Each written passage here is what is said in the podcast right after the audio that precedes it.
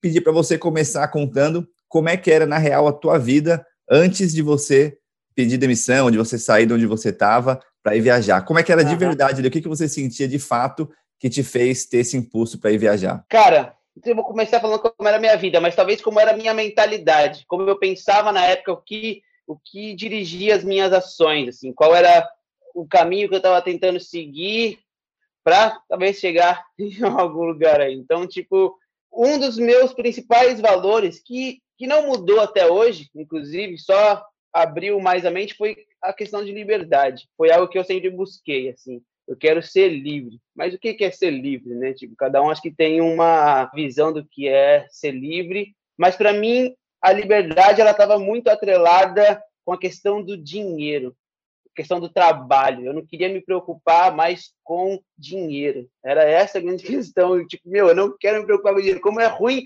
tipo, você ficar se preocupando com dinheiro. Se eu quiser saltar de paraquedas, ter uma experiência animal, putz, eu preciso saber quanto que eu vou pagar. Não quero comer isso aqui, não tem que pagar. Então, tipo, cara, as minhas experiências que eu queria viver, animais, assim, meu, eu quero ir pra lua, quero viver a aurora boreal, sei lá, não, tem que gastar dinheiro. Então, era uma preocupação muito grande, assim, sabe? Tipo, caramba, não vou poder fazer as coisas que eu quero fazer, que eu poder viver nessa vida, porque eu tenho que ter dinheiro. Então, porra, eu preciso ganhar dinheiro, eu preciso ser milionário, meu. Porque se eu for milionário, eu vou ser livre. Livre das minhas escolhas. Vou poder olhar o menu do restaurante e poder comer o que eu quiser. E não olhar pro lado direito e falar, não, vou comer esse aqui que é mais barato putz, que bosta, né? Assim, para mim, ah, era ruim pensar assim, de tomar minhas decisões em volta do quanto que eu posso gastar e não do que, que eu quero realmente fazer. Uma mentalidade da escassez que eu acho que está no inconsciente coletivo, na parada toda, assim, porque a gente vive numa sociedade que busca primeiro o dinheiro, dinheiro. Né? E para muitas pessoas que não têm realmente o mínimo ali, né, não tem comida, não tem casa, realmente tem uma busca ali por segurança. Mas chega um momento que a gente encontra essa segurança,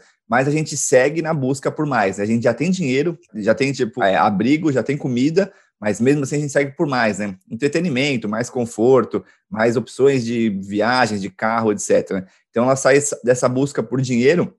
Eu vejo que quando você vai viajar num estilo de viagem tipo você fez, que eu fiz, você vai em busca da liberdade mesmo, né? Que você falou, o sucesso, você naquela época era atrelado à quantidade de dinheiro que te permitia ter experiências incríveis, mas o que você aprendeu hoje é que, na verdade, as experiências incríveis não necessariamente você precisa ter essa mentalidade da escassez para conseguir elas, né? Total, total. Eu, inclusive, o estilo de viagem que eu comecei a fazer quando eu deixei a minha empresa, quando eu deixei a minha zona de conforto, foi, cara, viajar gastando o mínimo possível ou quase nada. Até na forma de, de ganhar dinheiro, eu mudei a minha forma de income, assim. Pô, eu comecei a vender brigadeiro na rua, sabe? Tipo, para ganhar dinheiro, porque para mim aquilo era incrível. Pô, eu deixei da minha empresa trabalhar com marketing digital, uma agência de performance, cliente multinacional, assim, para tocar o ukulele na rua sabe? Para tipo, vender brigadeiro e eu estava muito mais feliz, muito mais presente.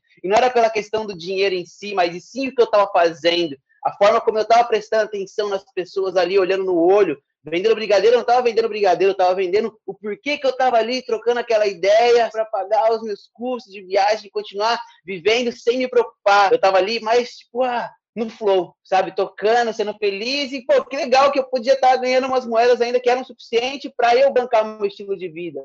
Porque eu tava viajando de carona, não pagava por transporte, fazia couchsurfing, não pagava por hospedagem, eu acampava na praia mesmo. Então, assim, cara, uma preocupação com outras coisas, não relacionada ao dinheiro, sim viver mais presente ali. Então, pô, mudou completamente. Demais. Me ressoa também né, na, na minha história, quando eu trabalhava no banco, eu tinha, eu trabalhava em um banco de investimento, eu dei assim, meio que eu estava no lugar certo, na hora certa, né, de alguma maneira, que a área que eu estava bombou, assim, no Brasil, e eu consegui juntar uma grana, e nessa época do banco eu tinha, mano, eu viajava de primeira classe pelo banco para Nova York, eu ficava em hotel cinco estrelas em Londres, trabalhando sem parar ali, né, fazendo IPO de empresa, e aí eu vi que pô, aquilo não me nutria, não me fazia feliz aquela parada, né, eu tinha o sucesso, eu era muito novo, tinha 22 anos, reunião com os maiores executivos do Brasil, viajando de primeira classe, mas eu olhava para o lado e eu via, mano, Zumbilândia, assim, a galera ali não estava feliz, estava reclamando, não tava, não via vida assim no olho. Esse daí que você está falando de quando estava vendendo brigadeiro, tocando o coelho, você estava vivo, né, cara?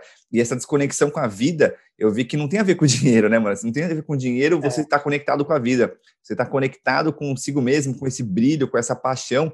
E aí eu viajando o mundo, andando em um trem de terceira classe na Índia, falei, caramba, eu tô muito mais feliz aqui do que na primeira classe, né? Ficando acampando na África, eu falei, mano, tô muito mais feliz aqui do que naquela época. Então essa sensação de você ir atrás do seu sonho e de você fazer o seu corre, né? Vender o seu brigadeiro, você fazer o que você tem que fazer para realizar os seus sonhos, é uma sensação muito boa, que eu acho que se a pessoa fosse herdeira, ganhasse um monte de dinheiro, não ia ter essa mesma sensação de felicidade, de poder lutar pelos é. seus sonhos e abrir mão das coisas que a sociedade falou para você que era o certo. E você faz isso com maestria, assim, de fazer isso. E eu lembro, quando eu vi os teus vídeos tocando com ele, eu falei, caramba! A crença dos meus pais já não é minha. O trauma do meu. Para quem não sabe, o Almir foi no, no, no QG da World Packers no comecinho da viagem dele, com esse sonho, com essa vontade. Ali eu já vi, mano, que pegada que esse cara tem. E aí daí você foi pro mundo e foi cinco anos aí de histórias muito loucas, né, mano? Contasse um pouco desses cinco anos. Histórias muito loucas, cara. cinco anos em minutos, cara... mano. é difícil, mano, difícil, mas você me fez lembrar de uma coisa que essa questão de fazer acontecer, né? Tipo, acho que eu tava fazendo uma, uma live no Instagram esses dias e eu abri para perguntas lá e um cara falou, tipo, mano, eu me sinto muito vadio, assim, eu me sinto meio vagabundo, não faço as coisas e tudo mais. E aí eu falei para ele, mano, para falar a verdade, eu acho que você tá muito confortável. Se você tá, tipo, vadiando, você tá vagabundo, é porque tu tem comida, tá morando na casa da sua mãe, não sei, sabe? Tipo, mas acho que você tá, tipo, muito confortável, irmão. Tipo, porque se você se colocar numa posição onde você vai literalmente se ferrar, se você não fizer acontecer, mano, você vai pra frente, tá ligado? É tipo um videogame.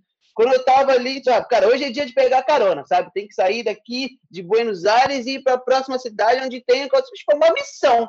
Mano, se você não sair daqui, se não levantar, acordar, preparar sua mala, ir para a estrada, colocar o dedo e colocar essa missão, olha, eu tenho que chegar lá, sabe? E não importa o que aconteça, cara, você vai se fuder. Então, tipo assim, ter essa mentalidade que se você não se cara, vai dar merda, é bom, sabe? Porque faz ir para frente, mano. Se você não tem a cenoura ali, ah, cara, que legal, vou pegar a cenoura, blá, blá. Não, mano, a cenoura atrás funciona às vezes até melhor, cara, porque, tipo, meu, te impulsiona aí, uh, caralho, pode crer, meu.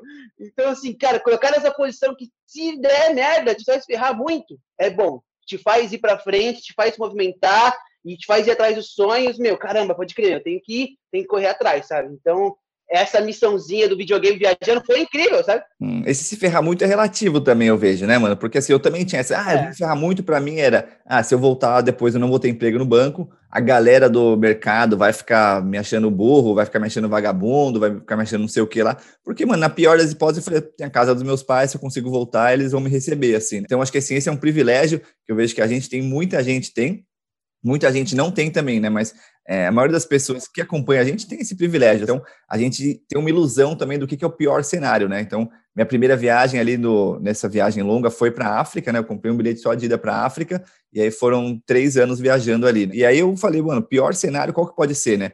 E aí eu vi que os medos eram relacionados ao que, que os outros iam achar de mim, se ia faltar coisa no futuro, e aí acho que assim, você mostrou com maestria, pô, vendi brigadeiro, toquei o ukulele, e isso me fez pagar as contas ali e tá muito bem ali. E eu comecei a ver que eu gastava menos viajando do que eu gastava em São Paulo, que eu tava curtindo mais e que eu tava ganhando mais habilidades também. E aí, se eu quisesse voltar pro banco, eu ainda conseguiria e se pá num cargo melhor, mano. Então, assim, o pior cenário que a gente fantasia mostra, mano, na verdade, não tão ruim assim, né, cara? Total, na verdade é, é isso, cara. É, a gente cria vários cenários que não existem, mas que não sei porquê, a gente cria mesmo por medo do desconhecido, mas você vê que, no final das contas, é bem mais simples do que a gente imagina. Eu já não cheguei a pensar muito assim sobre esse medo de dar errado, assim, sabe? Às vezes, quando eu coloco uma coisa na minha cabeça, a minha mentalidade é vai dar certo. Porque se eu já começar, tipo, achando que vai dar errado, tipo, cara, qual que vai ser a minha energia para botar força nesse processo?